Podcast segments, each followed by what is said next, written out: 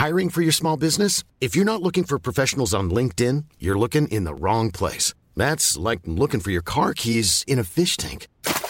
LinkedIn helps you hire professionals you can't find anywhere else, even those who aren't actively searching for a new job but might be open to the perfect role. In a given month, over 70% of LinkedIn users don't even visit other leading job sites. So start looking in the right place. With LinkedIn, you can hire professionals like a professional. Post your free job on linkedin.com slash people today. Escucha y comparte las redes del coronavirus de México y el mundo. La Secretaría de Salud de México reporta este martes 15 de noviembre 5.471 casos activos estimados, lo que suma 7.118.963 casos totales y también informó que el país acumula 38 muertes por COVID-19 en los últimos 7 días, con lo que suma 330.444 decesos totales. A nivel internacional, el conteo de la Universidad Johns Hopkins de los Estados Unidos reporta este martes 15 de noviembre más de 635 millones 837 mil contagios del nuevo coronavirus y se ha alcanzado la cifra de más de 6 millones 612 mil muertes. El gobierno de la Ciudad de México vacunará a niñas y niños de entre 5 a 11 años contra COVID-19 hasta el próximo 18 de noviembre. De acuerdo con la Secretaría de Salud Federal, la cobertura de la aplicación de la vacuna en este rango de edad es del 97.4% con la primera dosis del biológico y del 70.4% con la segunda dosis.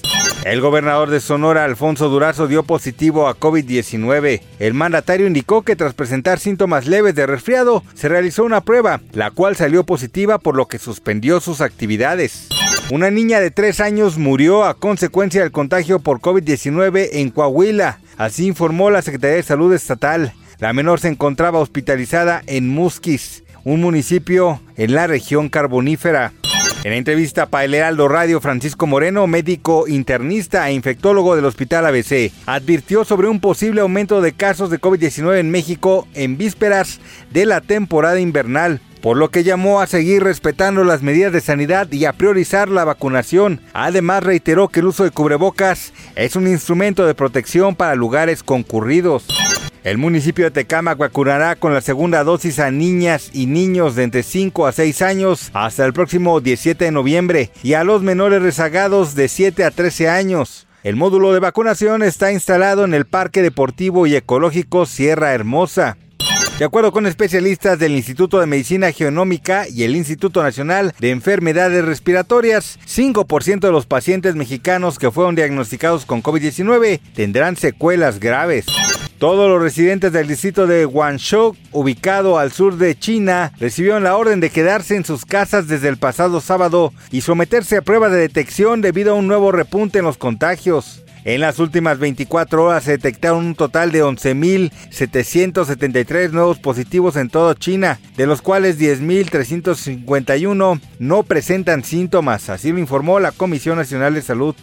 Científicos de la Universidad del Sur de California descubrieron un fármaco que puede combatir tanto el cáncer como el COVID-19 basado en una proteína implicada en la propagación del virus. El estudio demuestra que cuando se bloquea la producción de GRP78 o se inhibe su actividad con un nuevo fármaco desarrollado para tratar el cáncer, se reduce en gran medida la replicación del virus. Autoridades australianas dieron a conocer que el crucero Majestic Princess, que llegó el pasado sábado a la ciudad de Sydney, presentó 800 casos de COVID-19 en pleno viaje, por lo que fue aislado de inmediato.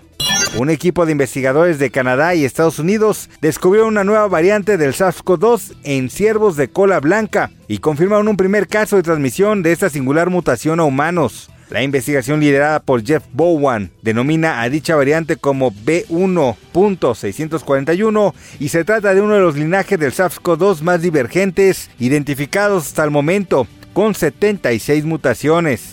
Una nueva investigación que se ha publicado en la revista Nature Medicine dio a conocer que las personas con reinfecciones por COVID-19 tienen el doble de posibilidades de morir y el triple de probabilidades de ser hospitalizadas que aquellas sin reinfección. Más información del coronavirus, visita elheraldodemexico.com.mx y nuestras redes sociales.